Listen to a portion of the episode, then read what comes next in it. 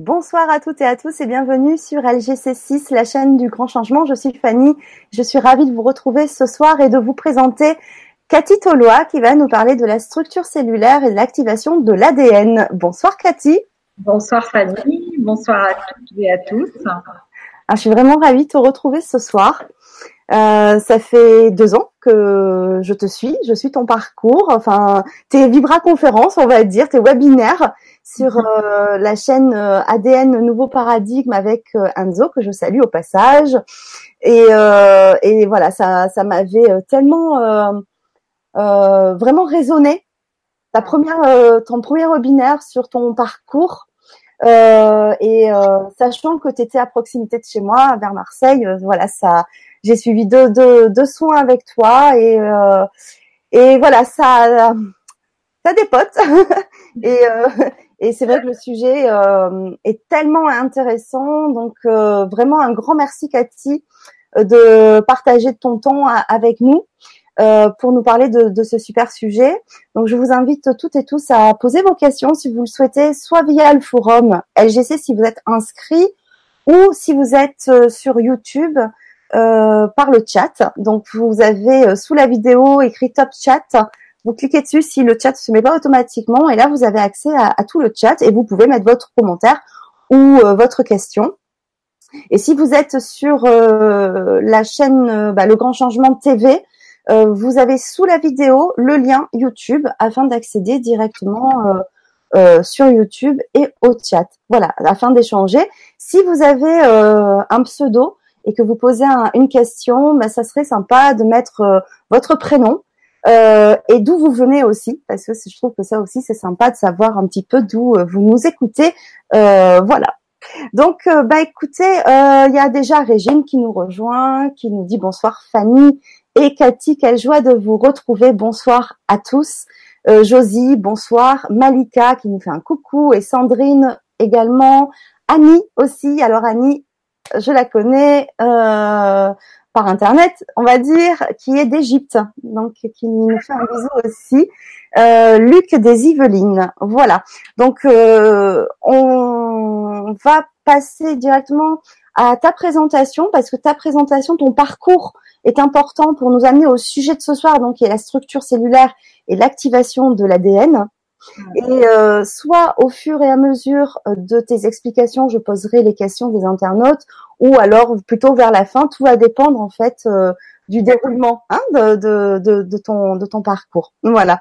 Bah écoute, euh, moi j'ai vraiment hâte de, de, bah, de te présenter à tout le monde et de, et de nous expliquer qui, qui tu es. D'accord. Alors c'est vrai que je trouvais ça intéressant de pouvoir euh, raconter mon parcours parce que ça éclaire un peu aussi ce que je fais aujourd'hui. Donc je voulais un petit peu expliquer que Souvent, les gens me disent, mais toi, tu as plein de dons, toi, c'est facile pour toi, et toutes tes perceptions, elles t'aident euh, au quotidien. Ça n'a pas toujours été le cas. Euh, effectivement, j'ai une histoire qui est difficile puisque à l'âge de 10 ans, euh, j'ai été euh, en fait victime d'une tentative de meurtre et à, à, à, partir de cet épisode, en fait, ça a conditionné, je dirais, le reste de ma vie. Donc à 10 ans, je, je suis agressée par deux individus euh, qui m'étranglent, me laissent pour morte et à cette euh, à partir de ce moment-là en fait ou à ce moment-là dans cet événement je fais une sortie de corps en fait je suis éjectée de ma matière je remonte à la source mais je n'ai pas la conscience de cet événement c'est-à-dire que je ne garde pas dans ma conscience la remontée que j'ai pu faire, comme certains peuvent faire quand ils ont des, expériences de mort imminente, en fait. Certains font l'expérience en conscience. Moi, je suis éjectée de la matière. Donc, pourquoi je parle de ça? Parce qu'en fait, ma particularité, c'est justement de travailler au cœur de la matière, au cœur des particules subatomiques, et c'est cet événement qui a conditionné ce que je fais, je pense, aujourd'hui puisque je suis sortie de ma matière et que j'ai été pendant très longtemps euh, en dehors de ma matière, avec des difficultés d'incarnation, d'ancrage, enfin voilà. Donc c'est vrai que c'est un événement qui a été euh, difficile, qui a été refoulé euh, dans mon inconscient pendant très longtemps et qui est ressorti à un moment donné de mon histoire pour pouvoir avancer et me permettre de grandir. Voilà. Cet événement, il m'a permis de comprendre euh, que aussi dans d'autres vies, euh, j'avais euh, bah, vécu certaines expériences qui qui faisaient que aujourd'hui j'étais réamenée à vivre ça. Donc après, vers 17 ans, je fais l'expérience en fait lors d'un accident de voiture, donc à nouveau une expérience un peu difficile où je fais l'expérience euh, de la malléabilité de l'espace-temps. Donc là, je suis projetée dans un espace où je vois que le temps, finalement, on peut le compresser, on peut l'étirer. Donc ça, c'est intéressant aussi parce que euh, on pense que le temps est linéaire. Or, le temps n'est pas linéaire. Il est euh, circulaire. Et ça aussi, quand on travaille sur la structure cellulaire, ça a une importance parce que dans la, conscience cellulaire et dans les mémoires cellulaires, on peut accéder à toute l'information. Mais ça, je reviendrai après euh, là-dessus. Et quand tu as vécu cette expérience à 17 ans, dans le temps, tu étais euh, consciente? C'était en sommeil? C'était euh, dans, dans quelles circonstances? Alors à 17 ans, j'étais en fait c'était un accident de voiture. D'accord. Enfin, il s'est passé quelque chose. Ma conscience, en fait, elle a, je sais pas ce qui s'est passé j'ai pu accéder euh, à la compréhension euh, que le temps finalement était euh, était malléable. Donc je fais l'expérience au moment où j'ai cru que j'allais à nouveau mourir de de cette expérience du temps qui peut s'étire en fait il, devient très lent et s'il se contracte il devient beaucoup plus rapide. Voilà. Donc du coup à ce moment-là, euh, je fais cette expérience, mais je ne sais pas pourquoi je fais cette expérience. que j'ai compris pourquoi j'avais fait ces expériences-là, quoi. Hein. Donc après, à l'âge de 20 ans, euh, une autre expérience. Je suis dans mon lit et là, je me retrouve euh, projetée à nouveau, comme si j'étais projetée à l'extérieur, avec une conscience accrue de l'environnement et une perception assez étonnante c'est-à-dire que je suis dans mon lit j'ai l'impression d'être à la belle étoile alors que je suis euh, dans mon lit, quoi. Donc là, je me dis, qu'est-ce qui m'arrive effectivement à nouveau euh, pour que je vive ce genre d'expérience? Donc je la vis euh, en conscience et j'ai compris après, bien après, que c'était la, la, vision longue distance hein, qui se développait, qui s'était déployée d'un seul coup. Donc l'ouverture du troisième œil, qui s'ouvre d'un seul coup et qui me permet d'accéder à l'infiniment petit de la matière. C'est-à-dire que je vois la structure cellulaire et je vois euh, euh, les particules subatomiques. Comment Avec le, troisième œil. Voilà, donc c'est la vision longue distance. Après, je fais des expériences aussi à nouveau de sortie euh, de corps où je me vois en fait, où je suis, où je bascule dans l'observateur. C'est-à-dire que je me vois dans des situations de vie je me vois en train de vivre ce que je suis en train de vivre, ce qui est assez fou. J'avais une vingtaine d'années, je suis en boîte avec un copain, je suis au bar et je suis en dehors de ma matière et je me vois parler aux copains euh, au bar, quoi. Donc j'ai fait plusieurs expériences comme ça, mais sans parce que certains font euh, des stages pour sortir de leur matière ou euh, corps. Moi, ça s'est fait euh, en fait spontanément. Donc j'ai pas, j'ai rien provoqué. Et en plus de façon éveillée, puisque bon, tu t'es en sortie, hein, donc euh, du coup, tu étais quand même l'esprit, on va dire, occupé à complètement autre chose. Voilà. Et, et, là, tu vis cette expérience-là euh, quand même, et euh, tu as essayé de comprendre, euh, de, de, chercher ce qui se passait, parce que est-ce que tu savais ce que tu vivais, est-ce que tu savais que c'était une sortie de corps, est-ce que non, à l'époque, je comprends pas ce qui m'arrive, j'observe le phénomène. Et euh, encore une fois, c'est bien après que, que j'ai compris que finalement, euh, je, je basculais euh, euh, dans des sorties de corps et dans l'observateur. Donc j'ai compris qu'en fait l'observateur, c'est ça qui me permettait de travailler en quantique notamment. Donc dans la structure de l'ADN, on est beaucoup en quantique. Voilà. Donc donc je vis ça à 20 ans avec une expérience qui me fait peur parce qu'il y en a une qui a été particulièrement déroutante, c'est que je me un jour je suis en train de dormir dans mon lit et je me vois, je suis, en fait, je suis au plafond et je me vois dormir dans mon lit. Donc là, je me, j'ai un peu paniqué. J'ai voulu redescendre et là, euh, je traverse ma matière. C'est comme si, en fait, la matière était fluide, il n'y avait plus aucune densité. Et là, je panique et je me dis, ça y est, euh, je vais rester euh, comme ça. Donc au bout d'un moment, je me suis recentrée, je me suis calmée et j'ai senti clac que je redescendais et j'ai ressenti le poids de ma matière. Voilà, donc ça, je fais ces expériences-là. J'ai une vingtaine d'années. Ça dure, ça a duré quand même euh, pas mal d'années puisque ça a duré dix ans, hein, toutes ces expériences un peu hors normes, de dix ans à vingt ans. Et ensuite, euh, ensuite, ça devient invivable que dès que je, je vivais à Paris et je rentrais dans le métro, je m'asseyais à côté de quelqu'un et je percevais en fait instantanément euh, là où la personne avait mal, ce qui se passait euh, pour elle dans son corps, ce qu'elle avait vécu. J'avais les images correspondantes et à un moment donné, j'ai pu gérer. Je me suis dit, euh, c'est trop dur pour moi et j'ai demandé que ça s'arrête. Ça s'est arrêté, on va dire, pendant 15 ans. Ça s'est mis en stand-by, en sommeil. D'accord. Et euh, à 35 ans, euh, ma vie bascule, explose à nouveau, puisque mon âme, de toute façon, euh, j'ai une âme qui me mène là où elle veut me mener et que j'ai pas vraiment le choix. Donc à chaque fois, c'est un peu les mêmes expériences. C'est souvent très douloureux, très violent. Et, et donc à 35 ans, je, donc je vivais en couple, j'avais un enfant et ma vie explose. C'est-à-dire que je me retrouve du jour au lendemain à la rue avec mon fils de 3 ans et euh, voilà à devoir partir en urgence parce que je me retrouve dans une situation extrême. Donc à ce moment-là, en fait, toutes les perceptions qui étaient en sommeil réémergent. Donc là, je me dis, mais ça revient d'un coup et là, ça a été euh, douloureux parce que euh, j'avais en même temps, j'entendais, j'entendais, on me parlait, ce n'était pas le cas avant et là, je me dis, bon, bah là, tu bascules euh, clairement dans la folie. Donc il va peut-être falloir faire quelque chose. Et euh, c'est vrai que toutes ces expériences que j'avais faites avant, je les avais faites seule, sans rien dire à personne. Ah J'avais pas de référence, j'avais personne à qui pouvoir euh, exprimer ça. Et j'ai grandi en fait dans cette conscience euh, finalement toute seule.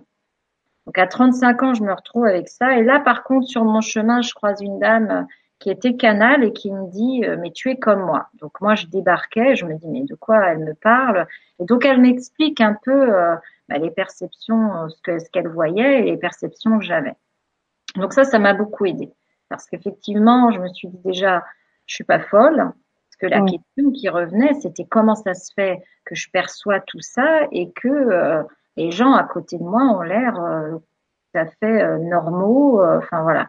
C'était une, énigme pour moi quand même de percevoir tout ça, de vivre toutes ces expériences sans, euh, bah, sans être guidée, sans avoir personne à côté à qui pouvoir en parler finalement, quoi, hein, parce que euh, c'est arrivé très jeune tout ça.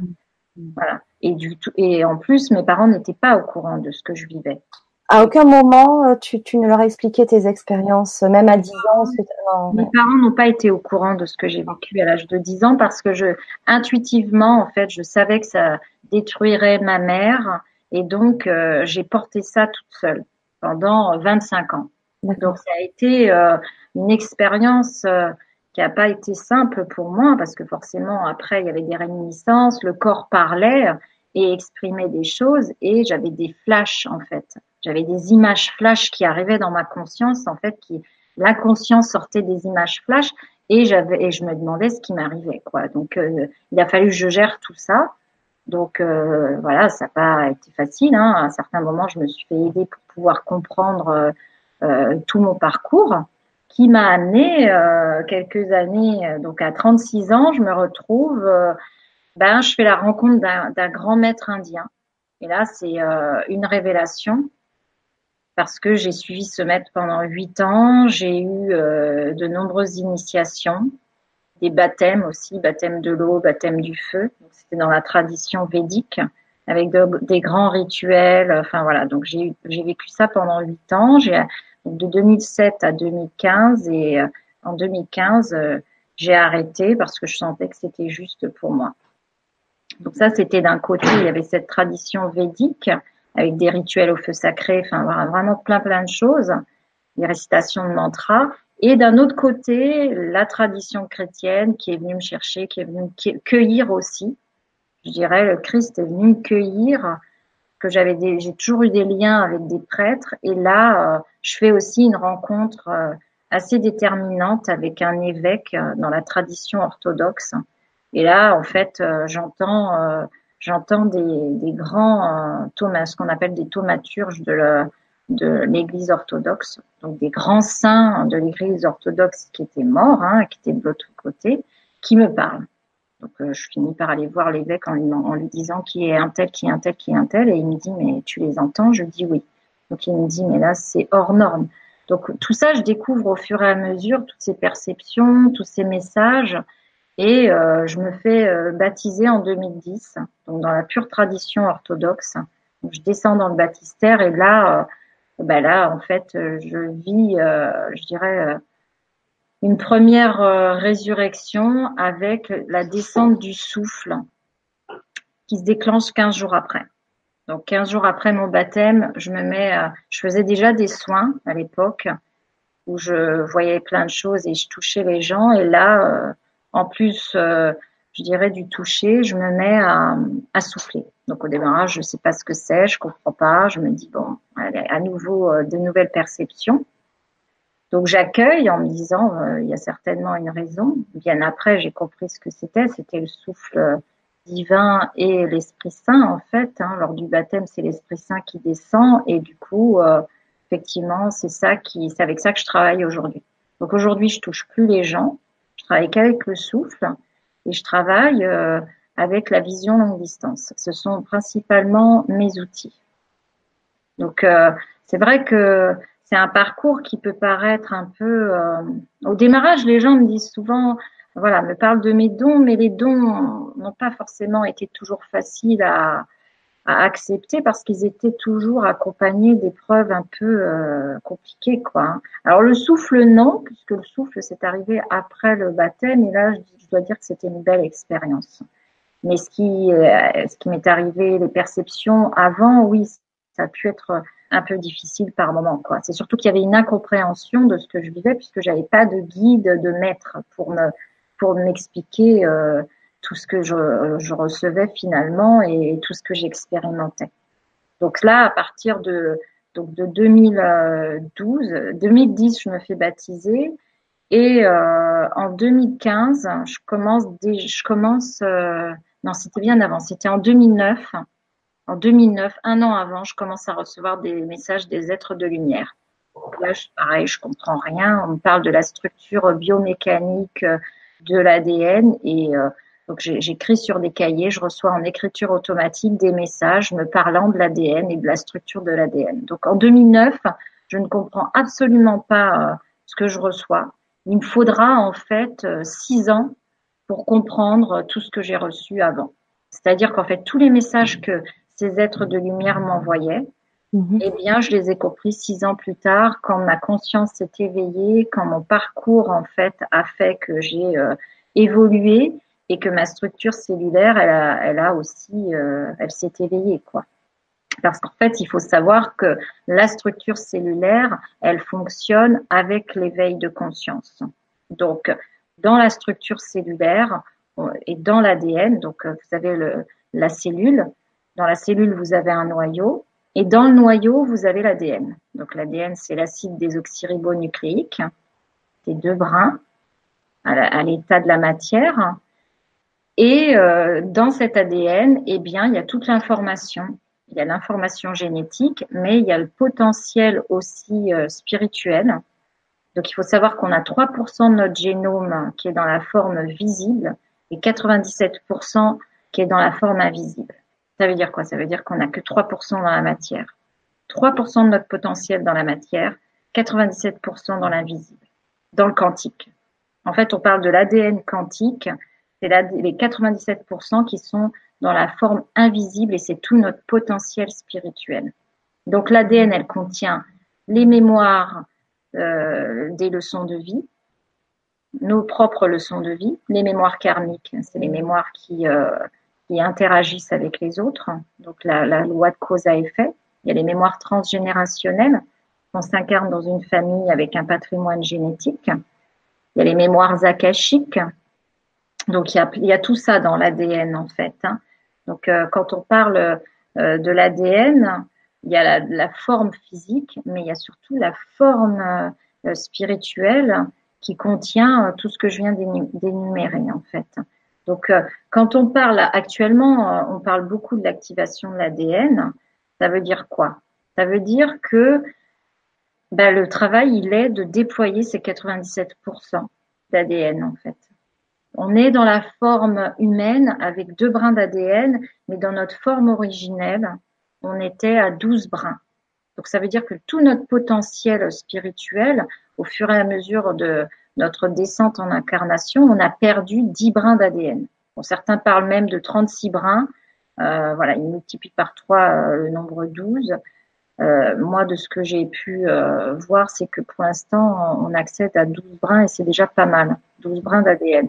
Donc le, le, but, en fait, l'éveil de conscience, comment ça fonctionne? Ça fonctionne que, par exemple, si vous avez des mémoires, je vais dire n'importe quoi, euh, d'agression, voilà, dans la famille, il peut y avoir eu de la, des agressions, dans la lignée transgénérationnelle aussi. Eh bien, vous allez porter ça dans votre, dans vos mémoires cellulaires.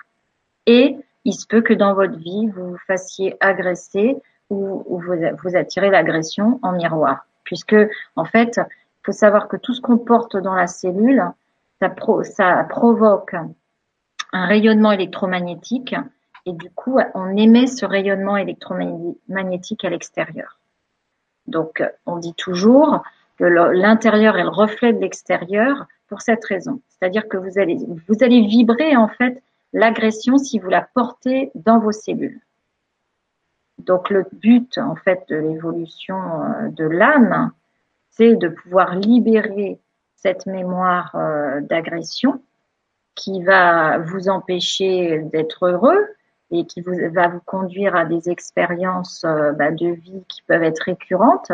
Et c'est quand les, expériences de vie sont récurrentes que là, on se pose la question, on se dit, bon là, il y a peut-être quelque chose qui m'incombe et que je porte moi et à, mon insu. Et c'est là où on commence, c'est souvent quand on souffre, il y a souvent la, la notion de souffrance qui, qui intervient dans le processus d'évolution, malheureusement, parce que c'est souvent quand on souffre qu'on va se poser les questions. C'est-à-dire pourquoi je souffre, pourquoi je suis malheureux, qu'est-ce qui fait que dans ma vie, j'arrive pas à me déployer? Et euh, pourquoi je répète toujours les mêmes expériences? Donc, je dirais que la clé, en fait, la base, l'origine du travail euh, sur soi, la quasi-totalité des gens, elle vient, elle vient de la souffrance. Et donc après, bah, quand on commence à faire le travail euh, d'évolution, on va, on va d'abord souvent se faire aider pour comprendre pourquoi on vit ça. Donc il y a le premier, le premier niveau, c'est la compréhension. Il peut y avoir un deuxième niveau où on va travailler sur l'émotionnel mais le troisième niveau, c'est la structure cellulaire.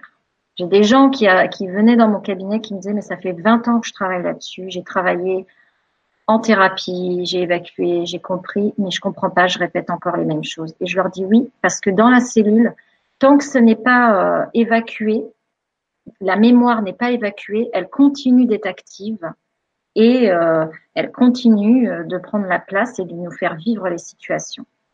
Donc il y a différents niveaux euh, de, mémoire cellulaire, effectivement. Donc après, plus on travaille sur soi, plus les, mémoires sont profondes, plus on va accéder à des, à des vies antérieures euh, profondes.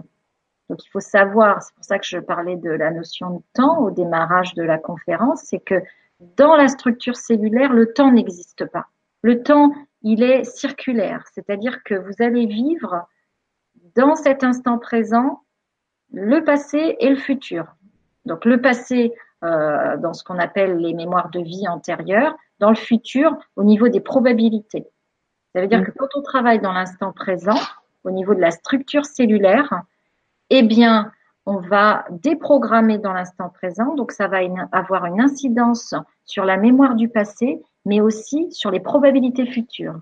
Ça veut dire quoi? Ça veut dire que là, si on change dans l'instant présent, on change le futur on va avoir une incidence sur ce qu'on aurait pu vivre si on était porteur d'une euh, mémoire d'agression. On aurait peut-être bien pu euh, se faire agresser euh, dans trois quatre jours. Et ben si on, évacue la mémoire, on efface la probabilité de l'agression et du coup on change le cours de notre histoire. Donc c'est vrai que cette notion de temps, en fait, elle est intéressante parce que souvent, les généticiens parlaient de déterminisme génétique. Pendant très longtemps, ils ont parlé de ça. Et aujourd'hui, ils reviennent sur cette notion-là parce qu'ils se rendent compte, et ça, ils abordent la notion d'épigénétique, c'est que dans la cellule, il n'y a pas de déterminisme. C'est-à-dire qu'on a la capacité de pouvoir agir si on, commence à faire un travail sur soi et on commence à enclencher de la conscience, eh ben, on peut agir sur notre structure cellulaire. Donc ça, c'est assez récent. Hein. C'est vraiment c'est un courant qui vient des États-Unis, qui est l'épigénétique. Donc il y a des chercheurs américains euh, qui ont travaillé là-dessus, notamment euh, Bruce Lipton, qui a écrit un livre sur la biologie des croyances qui est très intéressant, puisque lui, c'est un scientifique qui a étudié pendant 30 ans les cellules, le fonctionnement cellulaire. Et donc, ce qu'il constatait, en fait, quand il était dans son labo, quand il faisait des prélèvements sanguins et qu'il travaillait dessus au microscope, il se rendait compte que quand il était triste, les cellules se conformaient euh, sur un certain modèle, et quand il était joyeux, eh ben, elles se conformaient autrement. Donc, au bout d'un moment, il a fait des expériences. Il a mis euh, de la musique classique et il a observé au microscope comment se comportaient les cellules.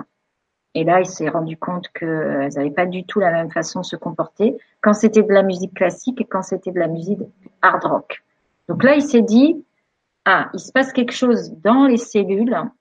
Et donc, il a travaillé surtout sur les récepteurs cellulaires, où lui, il part du principe que dans la cellule, il y a des récepteurs qui captent l'environnement. Et donc, ces récepteurs, en fonction de l'état d'être dans lequel on est, eh bien, ils vont pouvoir évoluer et ils vont pouvoir changer. Et c'est ça la notion d'épigénétique en fait. C'est que en fonction de nos états d'être, donc si on est triste, eh bien on va percevoir notre environnement d'une certaine manière et nos cellules elles vont se conformer à notre état d'être intérieur. Et si on est joyeux, eh bien elles vont euh, se conformer d'une autre manière. Donc ça aussi implique que un, on peut, on capte avec nos cellules l'environnement, deux, on a une incidence sur nos pensées, nos paroles et nos actions, nos émotions. Et donc, euh, dans la notion d'épigénétique, il y a toute la notion euh, de bien-être. Hein. C'est-à-dire que, en fonction de comment on va dormir, si on a un sommeil réparateur, eh bien, la structure cellulaire, elle va pouvoir être euh, facilement réparée. Si on ne dort pas, c'est très compliqué. Voilà. Donc, souvent, j'ai des gens qui arrivaient au cabinet qui me disaient, mais je dors pas la nuit. Voilà, je regardais, il y avait tout un tas de choses euh, et qui faisaient qu'ils euh, n'arrivaient pas à s'endormir parce que soit ils avaient peur de la mort, soit ils avaient, eu des morts violentes dans d'autres vies. Enfin voilà, c'était la structure cellulaire, elle parle euh, de différentes manières. Et donc cette notion, je dirais de bah, de bien-être, il y a le sommeil, la qualité de sommeil, la qualité de la nourriture. Si on pratique par exemple le yoga ou euh, du tai chi ou du qigong, voilà. Tout ça, ça a une influence directe sur la structure cellulaire. Donc c'est ça la notion d'épigénétique. Donc on en parle beaucoup en, ce moment parce que euh, bah oui, les généticiens, euh, ils se sont rendus compte de plein de choses et notamment les Russes. Hein, euh, ont fait des expériences aussi avec le pouvoir des mots et l'impact des mots sur l'ADN et la structure cellulaire. Donc c'est très intéressant, c'est que donc c'est des linguistes en fait, ils cherchaient, euh, ils faisaient une expérience et ils sont tombés, ils se sont rendus compte de complètement autre chose en faisant une expérience qui n'était pas du tout celle qu'ils voulaient faire. Ils se sont rendus compte qu'en fait l'ADN se conformait au verbe, c'est-à-dire que en fonction des mots qu'on émet, eh bien notre euh, molécule d'ADN, elle va aussi se conformer. Donc, mmh. euh, en fonction de ce qu'on dit, c'est pour ça qu'on dit par, pensée, parole, action, eh bien, euh, tout ça, ça a une influence directe mhm. sur notre structure cellulaire. Donc, plus on pense négativement et on parle négativement, eh bien, euh, la structure cellulaire, elle va réagir à ça. Mhm. Donc, euh, elle réagit en fait au terrain intérieur. D'accord. Voilà. Alors, en revanche, même si on pratique régulièrement toutes, euh, toutes, toutes, ces belles pratiques, ces belles pensées, donc le tai chi, le, yoga, même la méditation, on va dire. Donc on va influencer nos cellules, évidemment, puisque voilà, on va lui émettre une bonne information. Mais en revanche, ça ne ça n'enlèvera pas quand même la mémoire que la cellule a, une mémoire euh, transgénérationnelle par exemple de, de violence. Euh, et, et, et, du coup, on peut quand même, malgré ça, malgré cette bonne hygiène par exemple qu'on peut avoir dans notre vie, un bon état d'esprit, euh, être joyeux, etc. Est-ce que ça peut quand même simplement cet, cet effet-là influencer sur cette mémoire euh, d'agression, par exemple, euh, ou d'autres choses hein, euh, qui va être plus négatif, et du coup bouleverser ce, ce changement? Tu comprends ce que je veux dire? Ça va forcément, ça va déjà avoir un impact positif, parce que de parler positivement, de penser positivement et d'agir positivement, déjà, ça enclenche un processus de conscience. Donc déjà, la cellule, elle va réagir à ça. Mais effectivement, ça suffit pas. Parce que s'il y a des mémoires, là j'ai une amie, elle pratique le tai chi euh, intensément depuis cinq ans, et l'autre jour elle, elle, me dit mais je comprends pas, je vis des situations récurrentes dans mon travail. Donc je lui dis explique-moi ce que tu vis. Je lui dis c'est des mémoires. Je dis c'est des mémoires ce que tu vis. Donc euh, je lui dis il faut que je te, je te libère de ça, je te les enlève parce qu'effectivement elle pratique vraiment, elle a une énergie. Euh, il y a un champ qui est déployé au niveau subtil, mais pourtant, elle continue de vivre des situations euh, qui sont compliquées pour elle au travail et qui sont générées par des mémoires qu'elle porte dans la cellule. Donc effectivement, ça suffit pas. Les pratiques aident à faire monter le taux vibratoire, à nettoyer, à déployer euh, le champ électromagnétique et les corps subtils, mais ça va pas euh, nettoyer s'il y a des mémoires en profondeur inscrites, que ce soit au niveau transgénérationnel, des mémoires karmiques ou des mémoires de leçons de vie. Les mémoires de leçons de vie sont individuelles en fait. La différence entre les, le karmique et les leçons de vie, c'est ce qu'on a acquis dans d'autres vies personnellement. Donc des fois, on a des leçons de vie personnelles et on a euh, des, des, des leçons karmiques, c'est-à-dire qu'on retrouve des gens dans cette vie-ci avec qui on a expérimenté dans d'autres vies et ça peut être très compliqué. Voilà, ça peut générer des situations euh, conflictuelles euh, très difficiles et qu'on ne comprend pas. Et souvent dans les familles d'ailleurs, on retrouve euh, des protagonistes qu'on a retrouvé, qu'on a eu dans d'autres vies. C'est-à-dire que le père, qui est, qui est, enfin, si le père est dans cette vie, le père, il a pu être le fils dans une autre vie ou le frère, voilà. Et donc après, en fonction de ce qui a été vécu, eh ben, les relations sont plus ou moins compliquées. Donc, euh, c'est vrai que la structure cellulaire, c'est la clé de l'évolution de l'âme. C'est à partir de la structure cellulaire et à partir de l'ADN que le changement s'opère. Changement de conscience, en fait, tant que ça touche pas la structure cellulaire, on va, on va rester en surface de l'évolution. C'est à travers la chimie, la matière, que l'évolution se fait. Moi, j'ai mis beaucoup de temps à comprendre ça parce que comme euh, j'avais été éjectée de ma matière et que du coup, j'avais très peur de redescendre dans la matière, parce que la matière, euh, ça avait été euh, une souffrance extrême. du coup, je voulais surtout pas redescendre. Donc moi, pendant des années, j'étais hors matière. Donc j'ai une facilité à me à me balader dans les plans subtils, mais j'ai fini par comprendre que pour, enfin, qu'on était là pour expérimenter dans la matière et que le processus de création se fait au cœur de la matière. Donc l'évolution se fait au cœur de la matière. Les gens me disent oui, mais moi je veux être, euh, je veux me déployer dans la spiritualité. Je dis mais c'est en descendant dans le corps, dans la matière.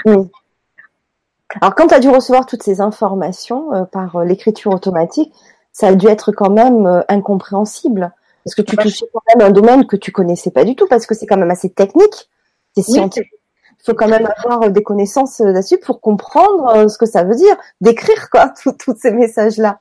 Je comprenais rien. En, fait. en 2009, je comprenais rien. J'ai repris mes écrits il y a mm. bah, quand j'ai commencé à recevoir. Alors j'ai commencé à recevoir des premiers codes euh, en 2014.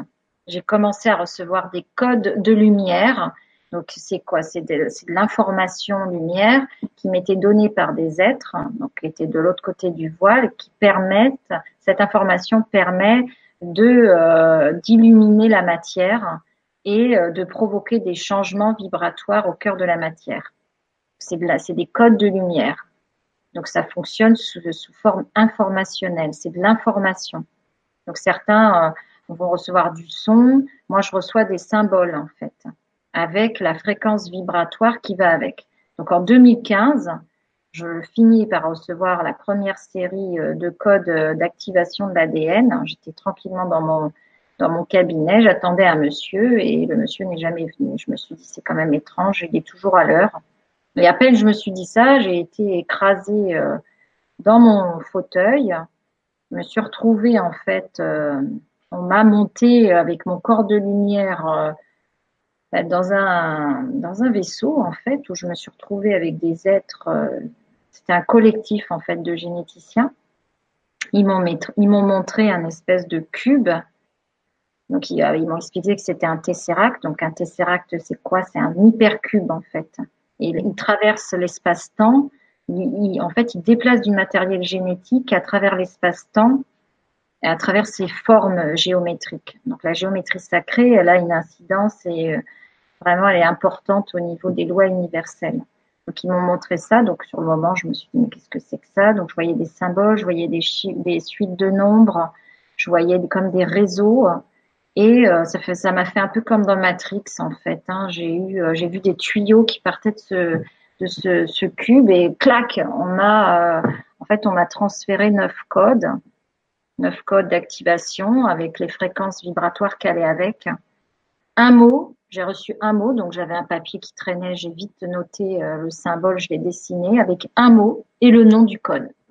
J'entendais des syllabes, en fait, les syllabes euh, défilent et j'associe les syllabes et je sais quand euh, c'est juste, en fait. Ça fait un espèce de claque quand, quand le mot est formé. Donc, je me suis retrouvée avec ça. Donc là, il m'a fallu cinq mois pour intégrer cette expérience où j'étais quasiment à l'article de la mort en fait. Hein. J'ai pas compris ce qui m'arrivait. Je rentrais en plus euh, d'une dernière initiation euh, que j'avais vécue en Inde et là c'était pour moi trop quoi. C'était too much l'expérience et euh, ça m'a mis KO pendant cinq mois dans une mmh. totale incompréhension de ce que je venais de vivre à nouveau en me disant mais je ne comprends pas ce que j'ai reçu. Donc bien évidemment, moi qui suis une rebelle à la base, euh, je me suis énervée en disant mais moi je comprends rien de ce que vous me demandez, je sais pas ce que c'est, euh, qu'est-ce que vous me voulez, je suis pas scientifique pour dessous. Donc en gros, il m'a fallu un an et demi, un an et demi de travail pour pouvoir en fait euh, transmettre ces codes, les donner en fait aux gens pour pouvoir. il a fallu que j'intègre en fait, c'est-à-dire que les cinq mois m'ont permis d'intégrer énergétiquement ce que j'avais reçu. Donc une fois que j'avais reçu l'énergie dans, ma, dans mes corps, dans mon corps physique et dans mes cellules, dans mon ADN, il a fallu que je fasse tout le travail de décryptage, ce que c'était. Donc j'ai pris code par code, à essayer de comprendre, à ressentir l'énergie, à ressentir euh, ce que c'était et à faire des recherches scientifiques sur Internet. un an et demi t'as quand même rien lâché, si je peux me permettre, parce que tu avais quand même le choix de de d'omettre ça, on va dire, hein, de, de, de mettre ça de côté et de dire non mais c'est pas pour moi. Euh. mais en fait, ils allaient vraiment au bout. Euh, à chaque fois, tu tu tu as tu entreprenais quand même ces recherches. J'ai pas eu le choix parce que je vais te dire, euh, on me on me laisse pas le choix. Un jour, j'étais chez une amie, euh, dans la cuisine, on discutait et d'un coup, j'entends qu'est-ce que tu fais? Alors je dis comment ça, qu'est-ce que je fais? T'en es où avec les codes? Maintenant, faut les transmettre, faut les donner. Et je voulais pas en fait parce que euh, parce que je me sentais pas prête, je me sentais pas à la hauteur. Euh, euh, voilà, j'avais, j'ai dit mais non, mais moi j'étais bien dans mon cabinet tranquillement. Mais qu'est-ce que vous me demandez? En fait, on me demandait de passer à une autre étape et j'avais pas du tout envie de la franchir cette étape. Ça m'insécurisait. Chaque fois dans mon histoire et dans mon parcours, on m'a fait passer des étapes qui aujourd'hui, je comprends, étaient des étapes initiatiques. Donc l'agression que j'ai vécue à 10 ans était une initiation. Mm. C'était une forme d'initiation que j'ai compris après par la suite pour traverser euh, les voiles en fait euh, d'illusion et euh, la mort, quoi, hein, qui est l'ultime initiation. Bon, celle-là, c'est l'initiation euh, au sépulcre que a pu vivre le Christ hein, dans la grande pyramide. Voilà, donc euh, il a fallu que je fasse tout un travail euh, symbolique et un parcours initiatique pour être amenée à, à ce que je fais aujourd'hui. Mais j'ai pas eu le choix en fait. J'ai rien demandé. Certains font ce travail en conscience, c'est-à-dire demandent. Moi, j'ai rien demandé. Donc en 2015, quand je reçois ces codes, je comprends absolument pas ce qu'on me donne. Il me faut un an et demi. Donc euh, j'ai compris par la suite qu'en fait, il faut d'abord intégrer l'énergie. Mm. Ensuite, la structure, elle, elle, elle mute. La structure cellulaire mute, la conscience s'éveille et la compréhension vient après. Donc le processus d'éveil, il est toujours de cette manière-là. C'est-à-dire qu'on va avoir soit un événement qui va venir percuter l'individu, donc pour certains ça peut être des deuils, certains ça va être la perte d'un travail, quelque chose qui va venir percuter de manière violente l'individu et qui provoque soit une, descente, soit un choc émotionnel qui crée une ouverture de conscience à partir de cette ouverture-là, soit l'individu, il arrive à remonter, il en fait quelque chose, donc ça crée une ouverture de conscience et une ouverture spirituelle, ou soit il se laisse complètement abattre en fonction des ressources que chacun on peut avoir. Et ça, ça c'est vrai que c'est assez, euh, je dirais, euh, personnel, c'est qu'on n'est pas tous égaux par rapport à ça. Certains ont une très grande force de caractère qui leur permet euh, de dépasser euh, l'adversité, et d'autres, ça va être plus compliqué. Mais euh, fondamentalement, le processus, il est le même pour tous. Mm. Donc après, quand euh, ça vient percuter, ça vient après, il y a le temps d'intégration. Donc on va intégrer l'événement et ça crée une ouverture de conscience.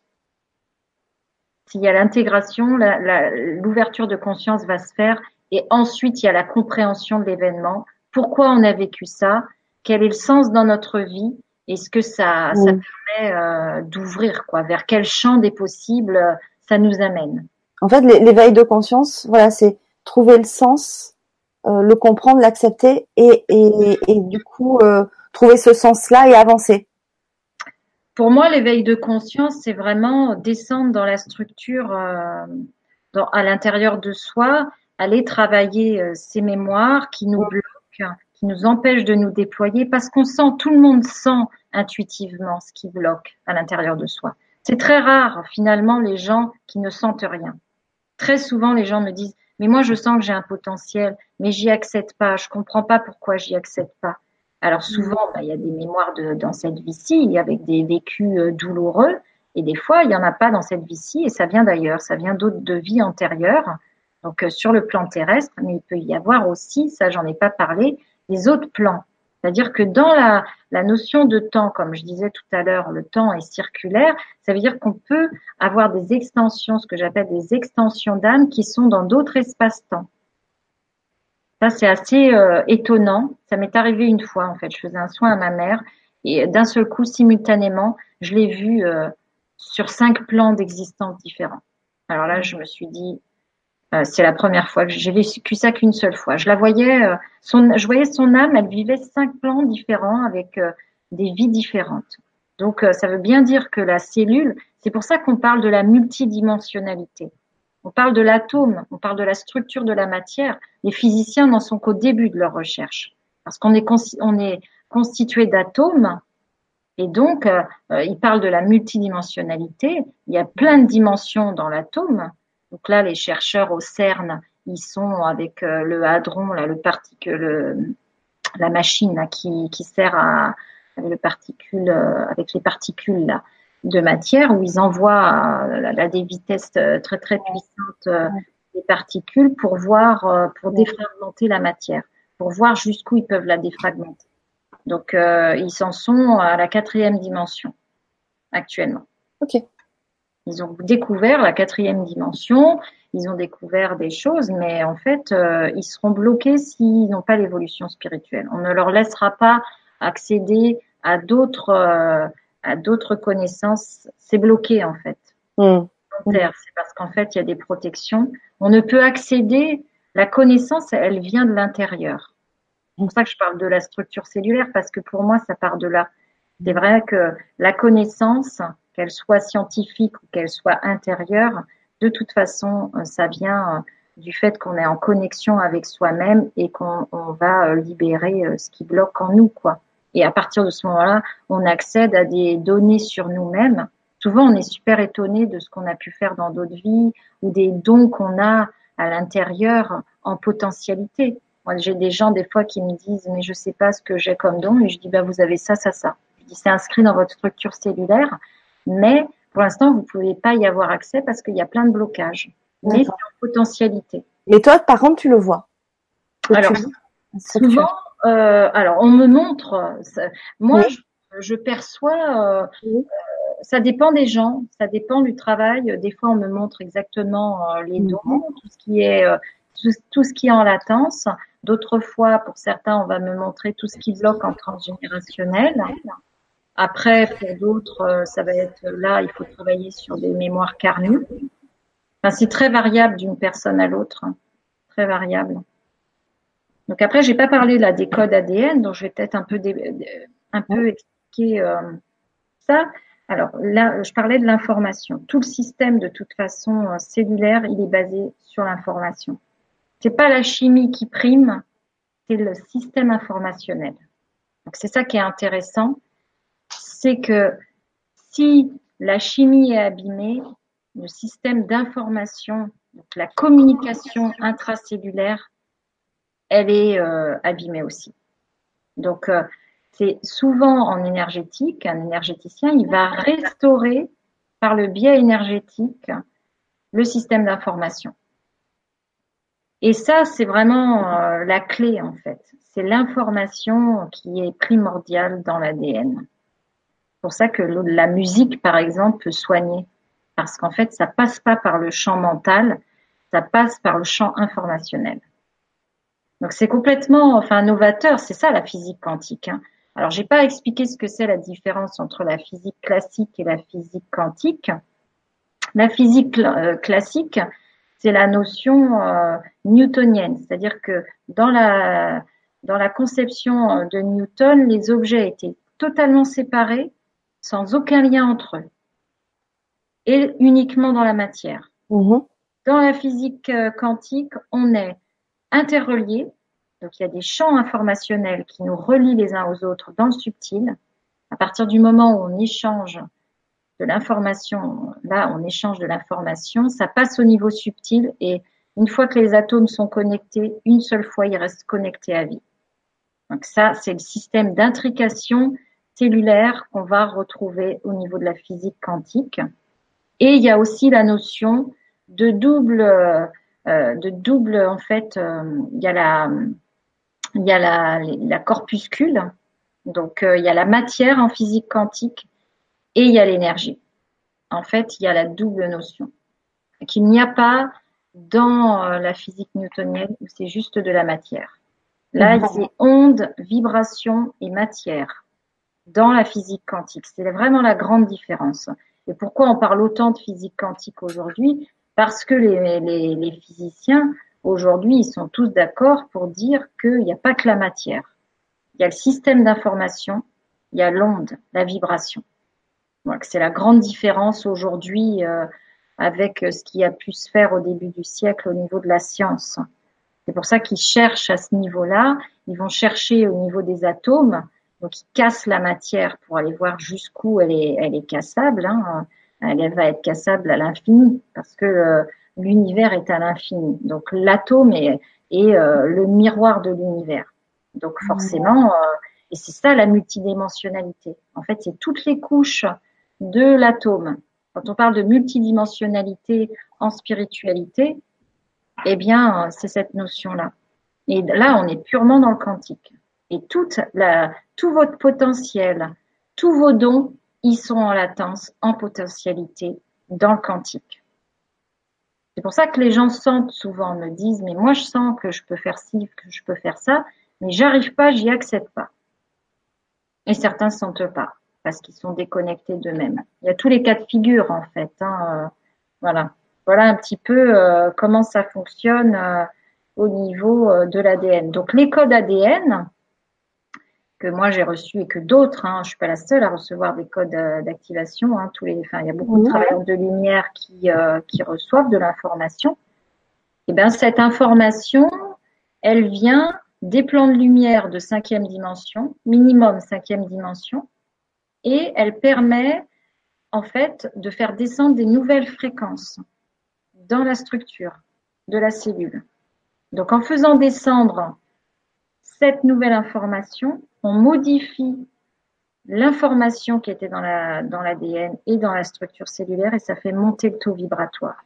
Donc il y a conformation de la cellule à travers les récepteurs cellulaires dont je parlais tout à l'heure, puisque c'est eux qui captent l'environnement. Eh bien, ils vont se conformer, ils vont se recalibrer. C'est là où on parle du recalibrage de l'ADN en fait. Ils vont se recalibrer à une énergie euh, plus haute si l'énergie elle est plus haute, ils vont se recalibrer. Donc ça demande aussi à la, matière de pouvoir s'adapter, ce qui explique souvent euh, il y a des symptômes. Les gens sont extrêmement fatigués, ils ont mal à la tête, ils vont avoir des acouphènes. Voilà, il y a tous ces symptômes-là parce qu'effectivement, comme on est dans un plan de densité de troisième dimension et que tous ces codes, ils sont de cinquième, voire euh, beaucoup plus au niveau des dimensions. Donc, ce sont des dimensions beaucoup plus subtiles où la matière est beaucoup moins dense et du coup, bah, ça demande au corps euh, un temps d'adaptation. Ce qui explique pourquoi j'ai été cinq mois euh, très mal parce que j'ai reçu les neuf codes d'un coup et que ma structure, en fait, mon corps, il a, euh, il a eu énormément de mal à, à intégrer l'information, quoi. Donc moi, on m'a demandé, enfin, j'ai demandé pourquoi j'ai reçu ça et pourquoi moi, pourquoi, pourquoi pas quelqu'un qui était scientifique et on m'a dit mais un mmh. scientifique ne pourrait pas comprendre. En fait, il faut aller quelqu'un qui soit en capacité, ils m'ont expliqué, de capter le champ énergétique, le champ vibratoire et euh, de pouvoir euh, de pouvoir le retraduire dans la forme physique. Donc ça m'a demandé tout ce travail d'un an et demi parce qu'après, euh, une fois que j'avais compris bah, ce que j'avais reçu, il a fallu que je le fasse descendre dans la matière. Pour que ça prenne forme, il faut que ça soit que ça descende dans la matière. Donc faire descendre du subtil dans la matière, c'est relativement compliqué. Et ça demande euh, voilà du travail. enfin, ça m'a demandé beaucoup, beaucoup de travail parce que justement, euh, euh descendre dans la matière, euh, c'était pas simple pour moi. Mmh. Forcément, mmh. en même temps, il savait ce qu'il faisait, c'était pour m'obliger encore plus à descendre. Ouais. C'est un travail d'alchimie en fait. Je parle toujours, j'associe toujours à ce travail cellulaire. Pour moi, c'est de l'alchimie, ce que faisaient les alchimistes à l'époque, au Moyen Âge euh, ils travaillaient le plomb et ils le transformaient en or. Ils arrivaient à transformer euh, le plomb en or quand euh, intérieurement, ils avaient fait tout ce travail de transmutation de leur propre matière. Et c'est ce qui nous est demandé aujourd'hui dans le processus d'éveil. Ça veut dire quoi? Ça veut dire qu'en fait, ce qu'on nous demande, c'est de libérer toutes les mémoires qui nous empêchent d'être nous-mêmes, qui nous empêchent de rayonner notre véritable essence, donc les mémoires karmiques, les mémoires transgénérationnelles, enfin voilà, tout ce qu'on se traîne, et de dédensifier la matière. Ça veut dire quoi? Ça veut dire ça l'allège. Elle est beaucoup plus légère. Donc quand on s'allège, hop, on monte en fréquence. Et donc on monte en fréquence, on quitte la troisième dimension. Il y a une nouvelle évolution de conscience qui se fait. Et on va monter progressivement dans les champs de conscience unifiés de cinquième dimension et au-delà en fait. Donc c'est ça le travail de transmutation, mais c'est un travail alchimique en fait. Hein. C'est vraiment la même chose. Euh, on parlait de deux brins d'ADN. Est-ce qu'avec tout ce travail, euh, on s'est aperçu qu'il peut y avoir du coup euh, plusieurs autres brins qui apparaissent? Alors il y en a oui qui apparaissent, mais ils apparaissent sous la forme subtile. Ils n'apparaîtront, ils n'apparaîtront pas sous la forme physique pour les, les adultes. Certains enfants naissent actuellement avec il y a quelques enfants qui sont nés avec quatre brins d'ADN. Donc il y a des euh, scientifiques, euh, une scientifique américaine qui a des prélèvements sanguins où il y a quatre brins d'ADN. Donc elle, elle, travaille aux États-Unis. Euh, voilà, bon, ça s'ébruite pas parce que c'est un peu compliqué. Voilà, parce que on n'est que sur deux brins d'ADN, donc forcément, c'est des mutants en fait, hein, mais c'est c'est la nouvelle forme de, de conscience parce que ces enfants arrivent avec une forme de conscience qui est déjà évoluée. À l'époque, nous, on était des enfants indigos. Maintenant, tu as les enfants cristal, tu as les enfants or. C'est la nouvelle génération. Et certains arrivent déjà avec du matériel génétique déployé dans leur structure. Ils viennent, ces enfants-là viennent pour quelque chose de très particulier, en fait. Hein. Mmh. Donc, ça ne sera pas facile pour eux, parce que forcément, ils vont se confronter à la matière. Se confronter à la matière, c'est pas simple et ils vont euh, faire bouger les structures en fait. Hein. Parce que leur forme vibratoire, elle est déjà évoluée. Ils ont quatre brins d'ADN. Donc forcément, ils ont une fréquence très particulière. Donc forcément, ils vont euh, secouer les structures, les vieilles structures, quoi. Hein. Hmm. Après, euh, euh, au niveau subtil, on, déploie le troisième, le quatrième brin, enfin voilà. Mais ça va pas apparaître dans la forme physique. C'est vraiment, on reste sur les corps subtils. Waouh, qu'est-ce que c'est intéressant.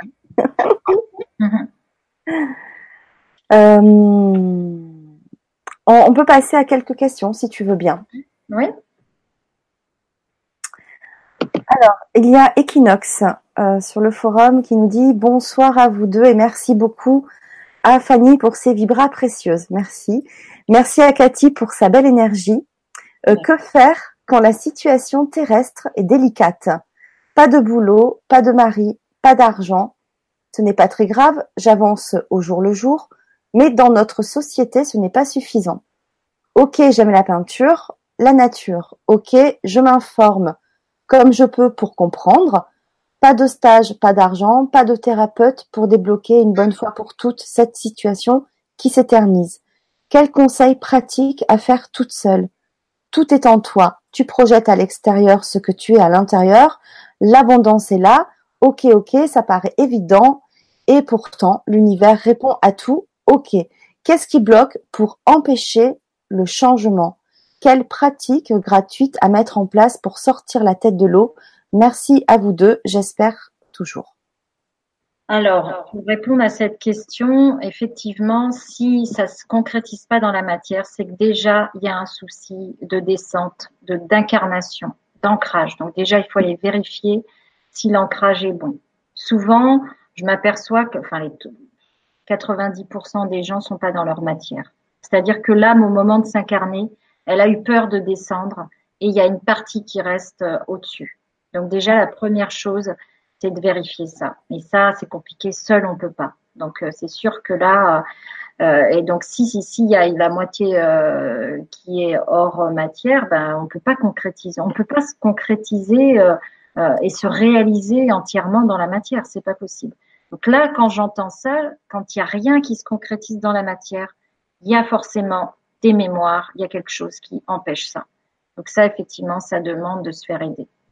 Pour ça, parce que sinon, seul, il peut y avoir un processus de conscience, mais ça ne suffira pas, effectivement. C'est vrai que moi, je rencontre des gens, euh, parce que souvent les thérapeutes, euh, les conférenciers disent oui, mais vous avez tout en vous. Oui, c'est vrai, on a tout en nous. Mais quand on n'y accède pas, quand on n'y arrive pas, eh ben, des fois, c'est désespérant. Et moi, souvent, je dis à des thérapeutes, c'est bien gentil de dire aux gens, oui, tu as tout en toi, sauf que s'il y a des mémoires, on n'y accède pas. Et que ces mémoires-là, il faut les libérer pour pouvoir concrétiser euh, et réaliser qui on est. Et ça, c'est une grande souffrance parce que moi, ça m'est arrivé de me faire aider les gens me disaient, oui, mais ouvre ton cœur. C'était à une époque où j'y arrivais pas. Et je dis, mais ça veut dire quoi ouvrir son cœur? Tu me dis ça, mais c'est du charabia pour moi. Ça veut dire quoi ouvrir son cœur? Je l'ai compris bien après. Mais sur le moment, j'avais pas, j'avais pas la conscience euh, qui, qui faisait que je pouvais comprendre ça. Donc c'est vrai que moi souvent je ramène aux mémoires parce que dans la concrétisation et la réalisation personnelle, il y a forcément, si on n'y arrive pas, des blocages à l'intérieur de soi et il faut aller, faut aller les chercher.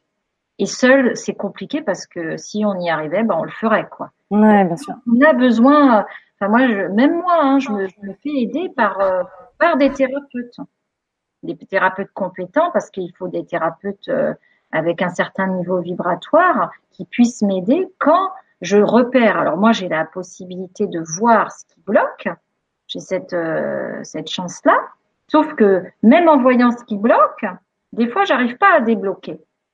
Il faut, il faut l'aide extérieure, quelqu'un qui va venir m'aider à débloquer la structure cellulaire. Après, ça se débloque très vite, mais voilà, il y a besoin d'une aide extérieure souvent. Et c'est pas, enfin, c'est pas euh, seul.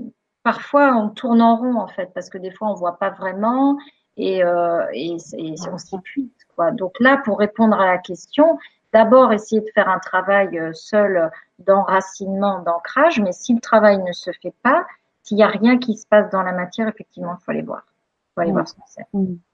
Mmh. Mmh. Ah ouais, merci. Alors il y a Pascal aussi qui nous dit bonsoir, qu'entendez-vous dans faire descendre dans la matière De quelle manière? Étude euh, Manière intellectuelle? Merci. Alors, oui, c'est vrai que c'est une très bonne question parce que euh, c'est vibratoire en fait.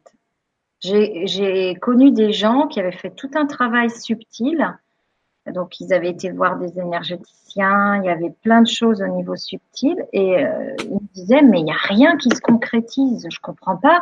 Avec tout le travail que j'ai fait sur moi, il n'y a rien qui, qui, qui, se concrétise dans ma vie. Quoi, je vois pas le changement. Et effectivement, quand j'ai regardé, alors moi, je voyais tout le déploiement au niveau du champ de l'invisible, donc dans les, dans les 97% de l'ADN c'était installé, il y avait un, énorme déploiement, mais après, il faut ramener ça et faire descendre dans le corps physique. Il faut habiter, incarner.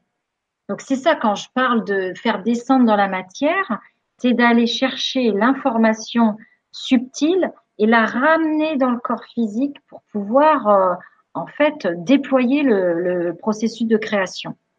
C'est la création dans la matière, la création consciente. On parle de l'abondance, on parle de plein de choses, de la loi de l'attraction. Tout ça, c'est super. Mais euh, alors évidemment, évidemment que si on pense positivement, ça va aider à créer positivement. Ça va aider, ça va enclencher euh, la loi de l'attraction et la loi de la création. Mais encore une fois, si l'état d'être correspondant, c'est-à-dire dans le corps physique, dans les cellules, il n'y a pas la, la vibration, eh ben on va pouvoir euh, on va pouvoir émettre des intentions euh, ad vitam aeternam sans que ça se concrétise à l'extérieur. Souvent, il y en a qui me disent mais moi je comprends pas, j'utilise la loi de l'attraction, la loi de la, je suis connectée à la loi de l'abondance et pourtant il n'y a rien qui se passe. Ben non parce que ça fonctionne en fait. L'univers fonctionne avec la résonance. Hein? On est dans de la biorésonance et donc dans la bio donc dans la matière, dans le corps physique. Et ça, pendant très longtemps, moi, j'ai eu du mal à comprendre parce que j'étais que sur les plans subtils. Alors, je vivais mon truc, hein, j'étais, j'étais bien là-haut, hein. J'étais bien, sauf qu'à un moment donné, on m'a dit, bah non, maintenant, ce qu'on te demande, c'est d'aller, euh, tu vas aller euh, enseigner, tu vas aller faire ça. Et je dis, ah non, non, mais moi, j'ai pas envie. Je suis très bien là où je suis. Je me baladais, je faisais des soins, donc j'étais ravie. Sauf que, en fait, ce qu'on me demandait, c'était de descendre dans la matière et je voulais pas y aller. Sauf que c'est dans le processus de création, il se fait dans la matière. Et après, il y a énormément de plaisir finalement à être dans la matière et à créer sa réalité. Mais encore une fois, pour créer sa réalité, il faut libérer euh, ce qui nous bloque, quoi. Sinon, on n'y accède pas et on reste dans de la frustration, dans de la déception. Euh.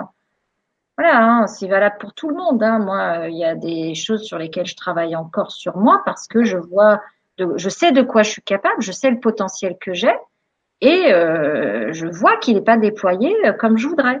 Et parce qu'il y a des mémoires qui bloquent. Donc, je travaille pour libérer euh, toutes ces mémoires.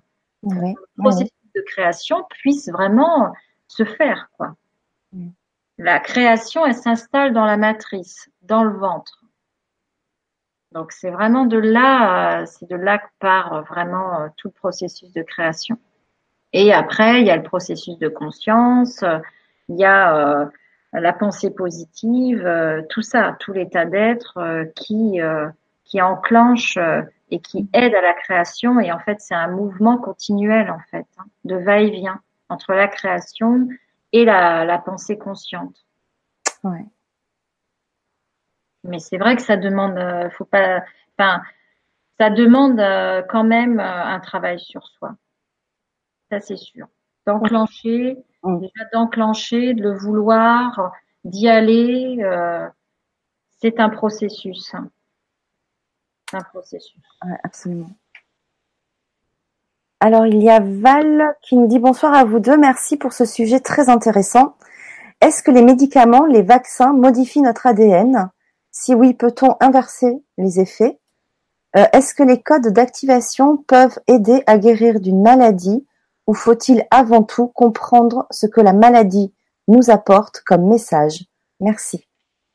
Alors oui, les vaccins, bah, ils, modifient la structure cellulaire, ça c'est clair. Hein, maintenant, on le sait. Il y a des scientifiques euh, comme le professeur Joyeux qui alertent suffisamment, plus plein d'autres médecins qui parlent de ça, hein, du, fait que, bah, en fait, c'est le, le système immunitaire qui va être euh, complètement bombardé et qui ne répond plus. Donc, euh, on sait aujourd'hui que dans la structure cellulaire, le processus, euh, le système immunitaire, il a vraiment une importance capitale. Donc, quand il est bombardé d'informations et notamment de cochonneries, parce qu'il y a plein de, il y a des produits quand même dans les vaccins, on sait aujourd'hui que c'est nocif eh ben, euh, ça attaque le système immunitaire, ça provoque euh, ben, certaines maladies. Hein. Par exemple, l'hépatite B, euh, le, vaccin de l'hépatite B, pour beaucoup, ça a déclenché la sclérose en plaques. Quoi.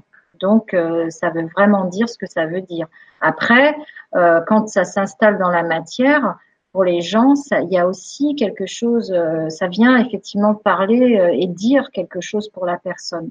Certains ont eu des cancers et s'en sont sortis parce que ils avaient, euh, ils ont compris. Il y a eu euh, tout le processus euh, qui leur a permis de faire un éveil, un éveil de conscience et ils ont guéri. C'est pas valable pour tout le monde et parfois même certains qui ont fait un vrai processus d'éveil de conscience partent quand même.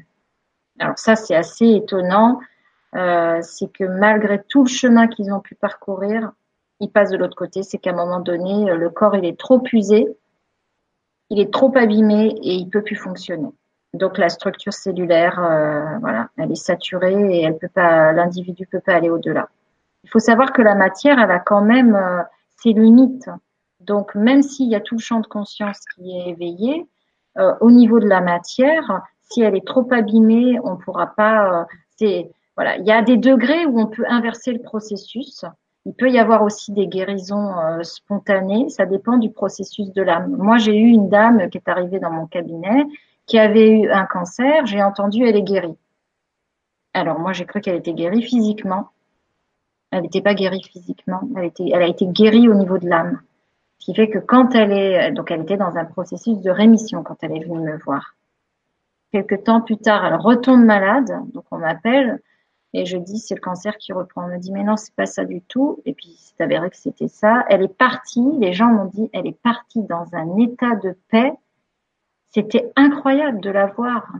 Et elle m'a appelé, elle me dit, écoute, euh, il se passe un truc, euh, je vois pas ce que c'est. Je lui dis, t'as de la colère. Je lui dis, est-ce que tu sais ce que c'est?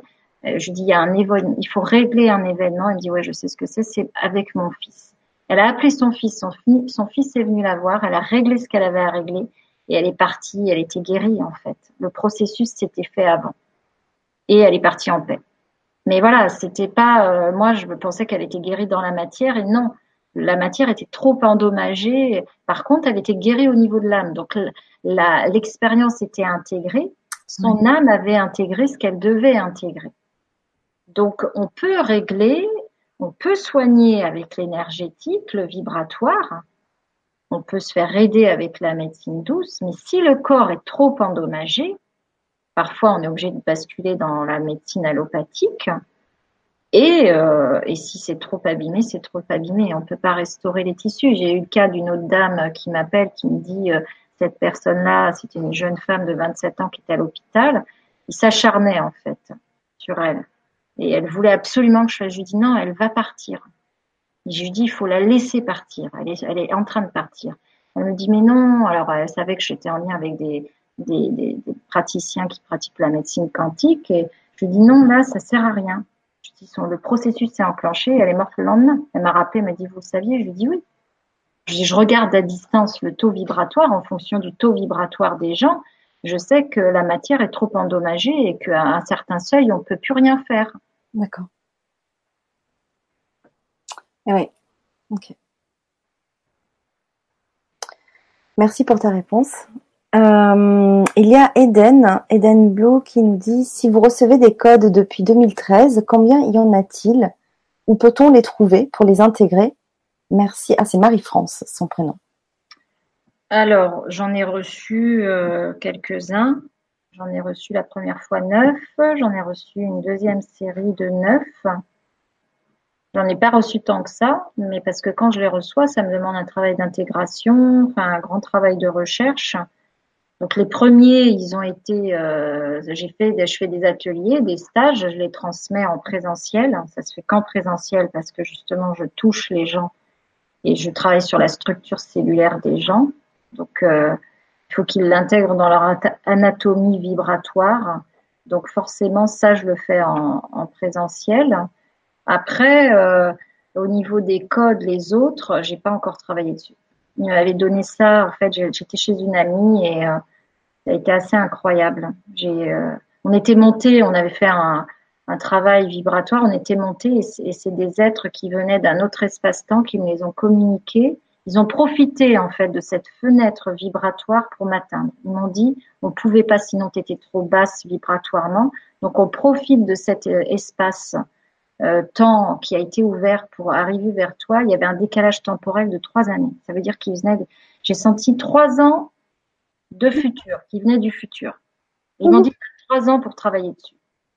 Bon, il m'a fallu quand même aussi intégrer euh, ça et, et je pouvais pas travailler dessus tellement c'était puissant vibratoirement. Je travaillais euh, une demi-heure sur un code et j'étais assommée pour le restant de l'après-midi. Donc il m'a fallu, il a fallu que je change vibratoirement pour pouvoir voilà, commencer à travailler dessus. Ça me demande en fait un, un, un processus d'évolution personnelle.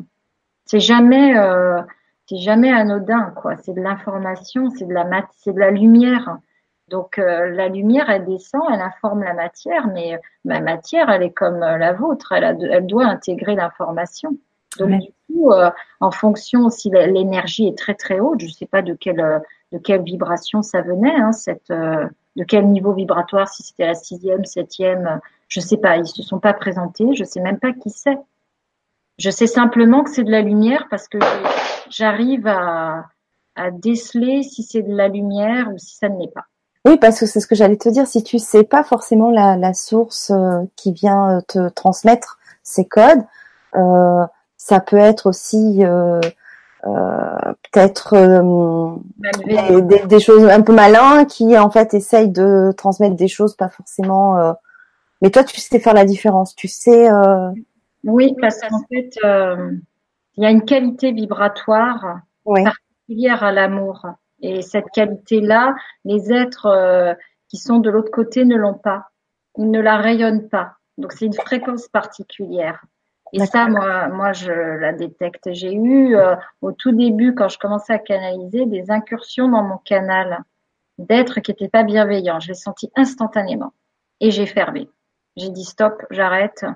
Et j'ai été une fois justement avec euh, une amie et on avait, on travaillait en, en, en énergétique, mais moi systématiquement, je protège l'espace vibratoire quand je travaille. Et là, c'est vrai qu'on discutait et c'est parti, hein, on l'a pas fait. Et là, j'ai vu deux êtres arriver bah, qui n'étaient pas du tout dans la lumière. Ils venaient chercher, j'avais reçu, on m'avait donné des clés et de l'information. Ils m'ont dit on les veut. Je dis non, vous les aurez pas. Et ma, mon amie les voyait pas alors qu'elle, elle, elle travaille en énergétique à des niveaux très élevés et elle, elle les voyait pas. C'était marrant parce que moi, je les ai vus clairement et elle, elle a pas senti elle par contre. Mais après. Euh, c'est vrai que bon, bah, on leur a dit, euh, elle leur a dit non, vous n'avez pas le droit, c'est pas, c'est pas aligné sur les lois universelles, et ils sont partis. Ils ont insisté un peu, et j'ai dit de toute façon, vous pouvez insister, euh, vous n'aurez rien. Mais ils sont venus, puis ils sont repartis, quoi. D'accord. Après, quand on les embête pas, euh, voilà, hein, ça reste, mm. reste tranquille, quoi. Hein. Mais c'est vrai que ça, c'est une question qui revient très régulièrement les gens me disent mais comment vous savez que c'est de la lumière ce que vous recevez? Ben en fait c'est juste que l'amour ça a une fréquence, une vibration. Et cette fréquence là, euh, je la connais. Donc euh, s'il y en a pas d'amour, je vais le sentir. Mmh. S'il n'y a pas de bienveillance, je vais le sentir. Et dans ce cas-là, euh, je referme tout. Ouais, ouais. tu disais tout à l'heure que en présentiel tu tu transmets ces codes. Mmh. Est-ce que ce sont à des personnes qui sont quand même avancés spirituellement dans l'éveil de conscience euh, Oui, il faut. En fait, c'est pas que c'est pas. Euh, j'aime pas dire avancer ou pas avancer. Mmh. Plus en fait, si les gens ont fait un travail sur eux. Parce qu'en fait, j'ai eu une dame en janvier de l'année dernière qui a débarqué dans un atelier. Quand j'ai posé les mains sur elle, j'ai dit mais tu n'as jamais travaillé sur toi. Elle me dit non. Alors je dis Ça, c'est incroyable. Je dis que tu as réussi à arriver jusque-là. Parce qu'en général, les êtres de lumière avec lesquels je travaille, ils, ils, freinent et les gens qui doivent pas venir, ils bloquent. Elle, elle est passée. Donc, je dis, si t'es passée, c'est qu'il y a une raison. Et en fait, elle avait une extension d'âme qui demandait à être réalignée et, et c'est ce qui s'est fait en fait. Par contre, ça a été très compliqué pour elle. Je lui ai dit, tu vas morfler parce que les ils travaillent sur la structure dans le corps physique et ça a été extrêmement difficile pour elle pendant des mois. Je lui dis forcément, je dis, tu vas avoir une accélération du nettoyage cellulaire. Ce que tu aurais pu faire sur deux ans, tu vas le faire en, en trois mois. Donc, je lui dis, attends-toi à ce que ça soit compliqué. J'ai des gens qui ont fait des vols planés, qui sont tombés. Il y en a qui se sont massacrés. Enfin, ça a été, certains, ça a été extrêmement compliqué. Là, j'ai fait une dernière session à Paris. Il y a deux gens, deux personnes qui, suite à, l'atelier, euh, il y en a deux qui sont en arrêt maladie tellement c'est compliqué à intégrer dans leur structure. En fait, ça dépend si la personne est prête. Mais même si elle est prête, le corps, doit intégrer la fréquence. Et les gens qui sont en arrêt là, c'est parce qu'il y en a une, tu étais prête à l'intégrer. Et ta vie va changer. Elle me dit, ouais, mais alors là, elle me dit, je dis, c'est tout d'un coup, ouais. Si t'es prête, je dis après, je, je dis pas que c'est facile l'intégration, hein. Loin de là, parce que moi j'ai ramé, hein. Donc il faut vraiment être prêt. Certains me disent, il se passe rien. Certains, il n'y a rien. Certains, pour eux, il n'y a rien. D'autres, euh, il se passe plein de choses c'est variable d'une personne à l'autre. C'est vrai que c'est très particulier, c'est des codes de cinquième dimension et ils agissent sur les plans euh, euh de la de l'ADN, du corps physique. Donc euh, après, certains ils me disent bah moi je sens pas grand chose. D'autres, il y avait beaucoup de thérapeutes, ils m'ont dit mais ça a décuplé mes soins, mes mes capacités de thérapeute. D'autres me disent il se passe pas grand chose. Voilà, donc euh, après, euh, certains, ça bouleverse complètement leur vie. Ils me disent, mais oh, je sais plus où j'en suis, je suis larguée. Enfin voilà, donc ça. Hmm. Oui, oui. Euh, il y a Brigitte qui demande si on peut avoir un soin individuel à distance. Oui, je fais qu'à distance de toute façon maintenant les soins individuels. Je les fais plus en présence parce que j'ai plus de cabinet et parce que je vois, je travaille avec le champ le champ quantique et donc il n'y a pas besoin euh, d'être en présence. Je peux avoir des gens euh, en Australie, enfin j'ai des gens aux États-Unis, j'en ai un peu partout et j'ai pas besoin d'être en présence. Et je dirais même que je vois plus de choses à distance qu'en présence. Et je peux vous dire pour avoir testé les deux, puisque la semaine dernière je l'ai fait cette fois-ci, tu l'as fait à distance, et je peux vous dire que effectivement ça dépote beaucoup plus, euh, encore plus quoi. C'est mmh. Ah ouais, ouais, ouais. Donc, euh, si vous avez envie de contacter euh, Cathy, vous avez ses coordonnées, son lien euh, sous la présentation de la vidéo. Voilà. alors, il y a quelques personnes par-ci par-là, dont j'ai pas tous les prénoms parce que j'ai je les revois plus, mais certains qui te connaissent d'abord, qui te saluent. Donc, il y avait quelqu'un sur le forum d'ailleurs qui s'appelle Brigitte, entre autres. Euh, il y a Pauline également. Euh, et certains donc demandent quand euh, tu refais des ateliers. Alors je fais des ateliers bientôt avec grand changement. Donc il y aura, je sais plus ce que c'est les dates là, c'est en octobre. Hein. Alors, on fera une, une, prochaine conférence et justement, on, ça sera l'occasion d'en parler, puis ça sera en octobre. Et cette Vibra conférence, la prochaine, ça sera le 1er octobre. Donc, ça va s'appeler de, de, la libération à la création et ça sera donc l'occasion effectivement de, de, de parler de, de, ces ateliers. Voilà, donc j'en refais. Euh, je, pour ceux qui sont, qui me connaissent, ils savent comment je travaille en fait.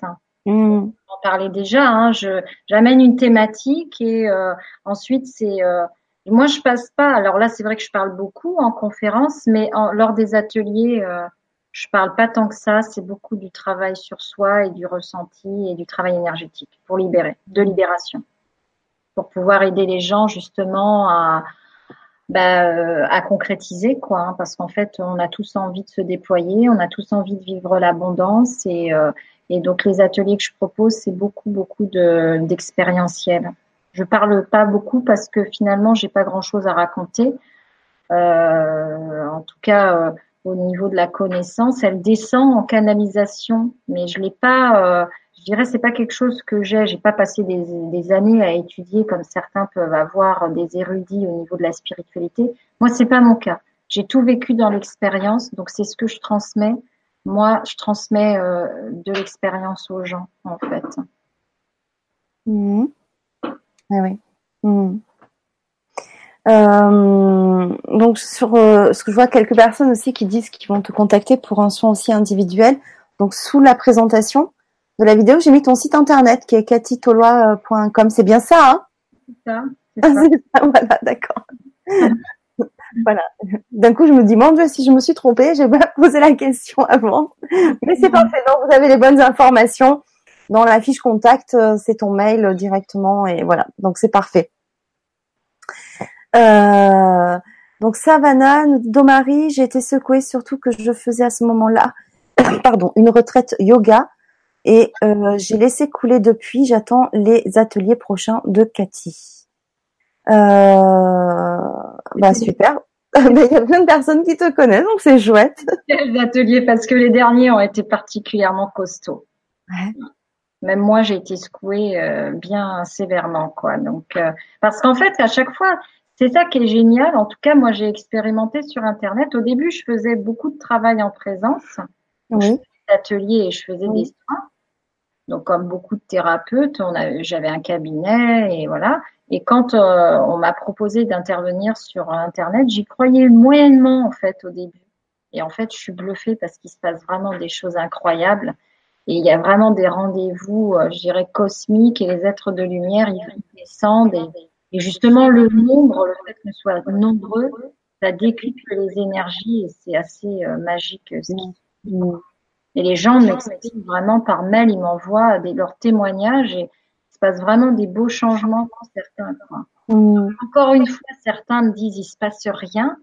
C'est toujours très subjectif parce que s'il y a des blocages à l'intérieur, euh, on a beau euh, faire euh, des choses, eh ben, euh, il faut aller voir précisément. Parce que c'est vrai que le travail de collectif, il est ciblé. Mais après, des fois, il y a du travail individuel à faire parce que euh, ben parce qu'il y a des choses euh, individuelles à libérer, quoi. Et donc ça, euh, sur les ateliers, ça va être quelque chose de collectif.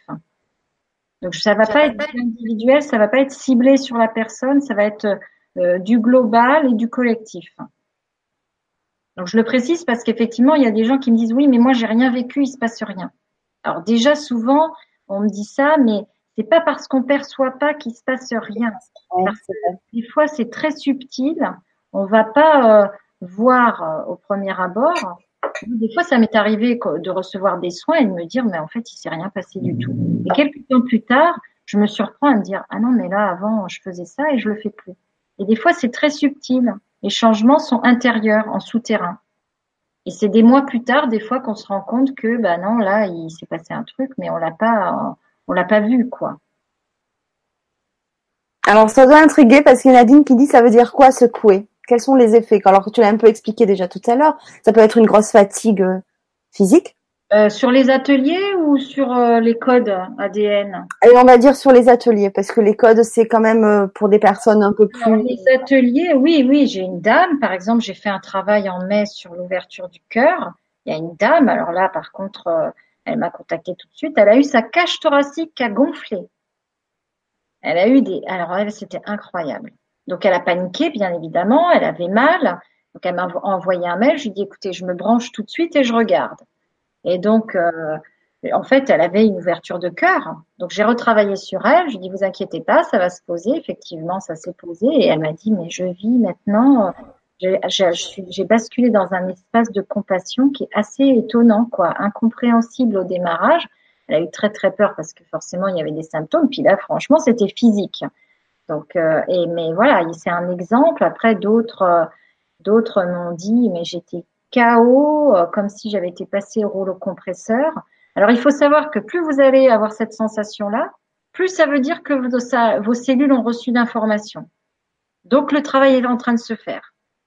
Quand on est épuisé pour vraiment se sentir comme ça, comme si on était passé au rouleau compresseur, ça veut dire que là vraiment euh, l'information elle est passée quoi. Après il faut l'intégrer. Donc ça, ça prend plus ou moins de temps en fonction de chacun. Alors il y a une moyenne entre deux, trois semaines, quoi. D'accord. Parce que c'est un cycle cellulaire. Un cycle cellulaire, c'est trois semaines. 21 jours. Mm. Voilà, c'est le cycle classique euh, pour euh, mm. la, cellule, elle se, euh, elle se, elle se régénère. Voilà.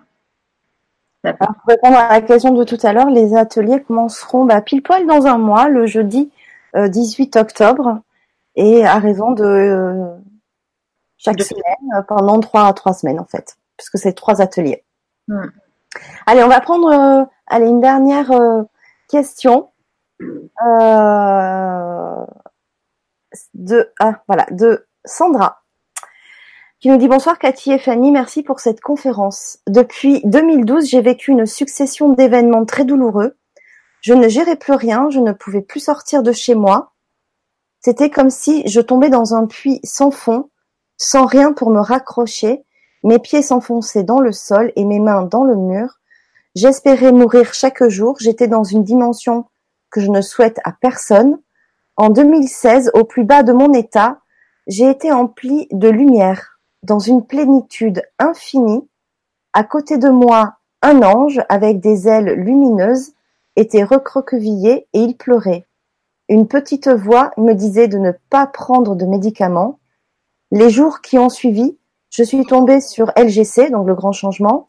Ce n'est pas un hasard, je pense. Qu'en pensez-vous? Merci de m'éclairer sur ce cheminement douloureux Alors 2012, ça a été euh, une bascule, puisque ça a été euh, bah, ce qu'on appelle la précession des équinoxes, la fin d'un cycle, le début d'un autre cycle. Donc on est passé de l'ère du poisson à l'ère du verso. Alors l'ère du poisson, c'était euh, l'avènement christique, et l'ère du verso, c'est l'avènement de l'ère universelle. Donc euh, on a tous on a tous entendu parler euh, du 21 du 21 décembre 2012 où certains allaient euh, jusque dans leur conjoncture à dire que c'était la fin du monde. Non, c'était la fin d'un cycle, d'un cycle cosmique de 5000 je sais plus combien d'années, c'est voilà 5600 je crois.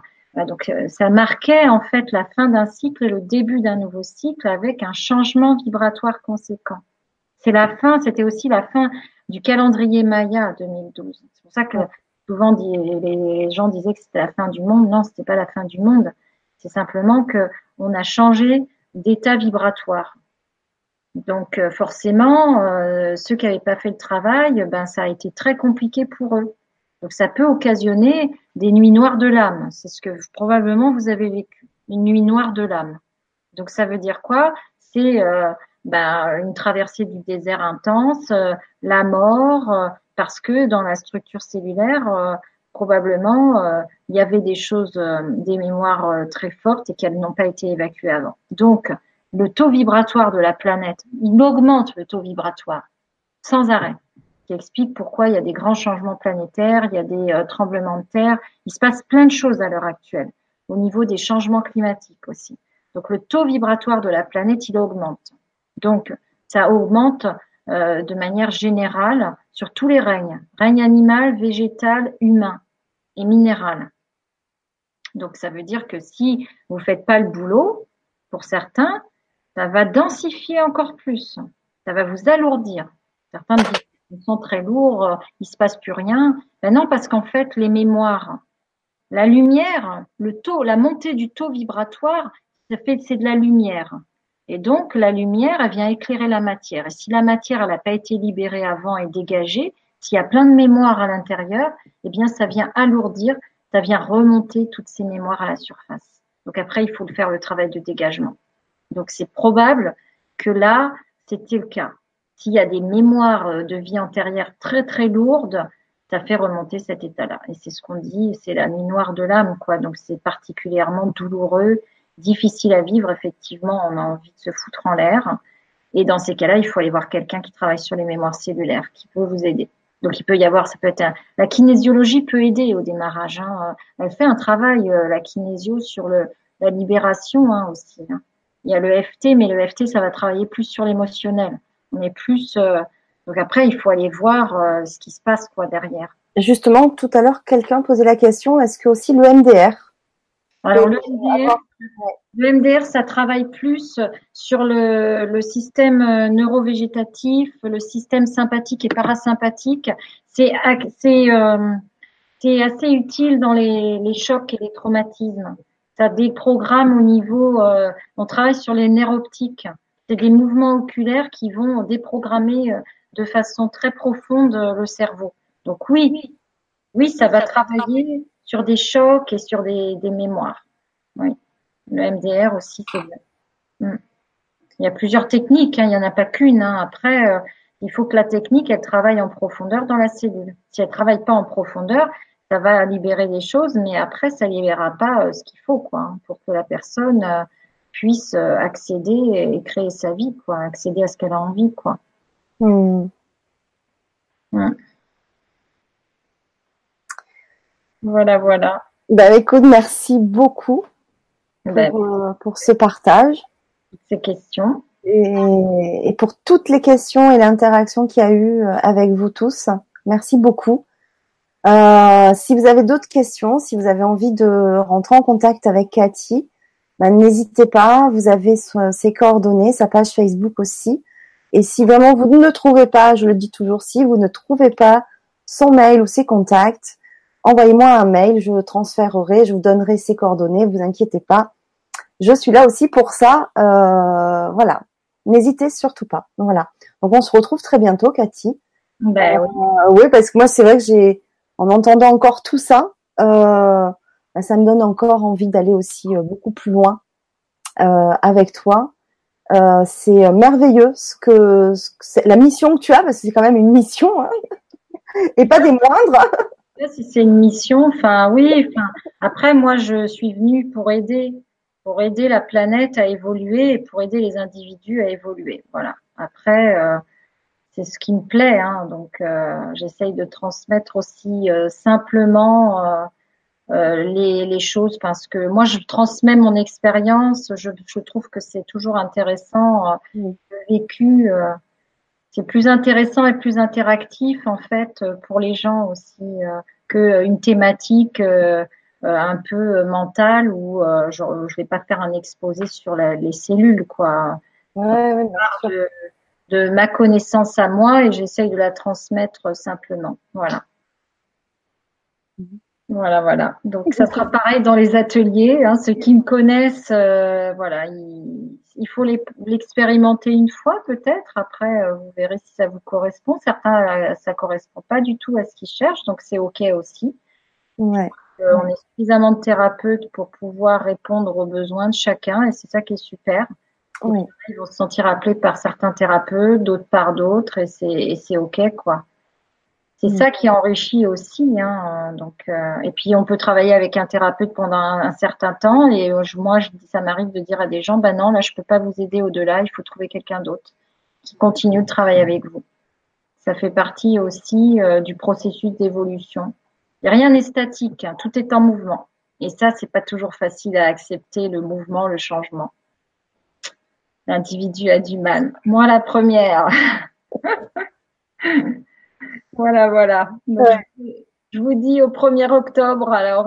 au 1er octobre, exactement. De toute façon, l'info passera euh, sur euh, LGC, sur ma page euh, Facebook également. Et si vous le souhaitez, si c'est pas déjà fait, vous pouvez pour avoir le programme des chaînes LGC, vous abonner à la newsletter avant de recevoir le programme de la semaine et ensuite le programme journalier. Et vous pouvez aussi vous inscrire sur ma page Facebook en aimant la page et là, vous allez avoir régulièrement aussi les informations. Voilà. Merci encore à toutes et à tous. Merci, à vous tous. Une belle, belle soirée et à très, très bientôt. Bientôt.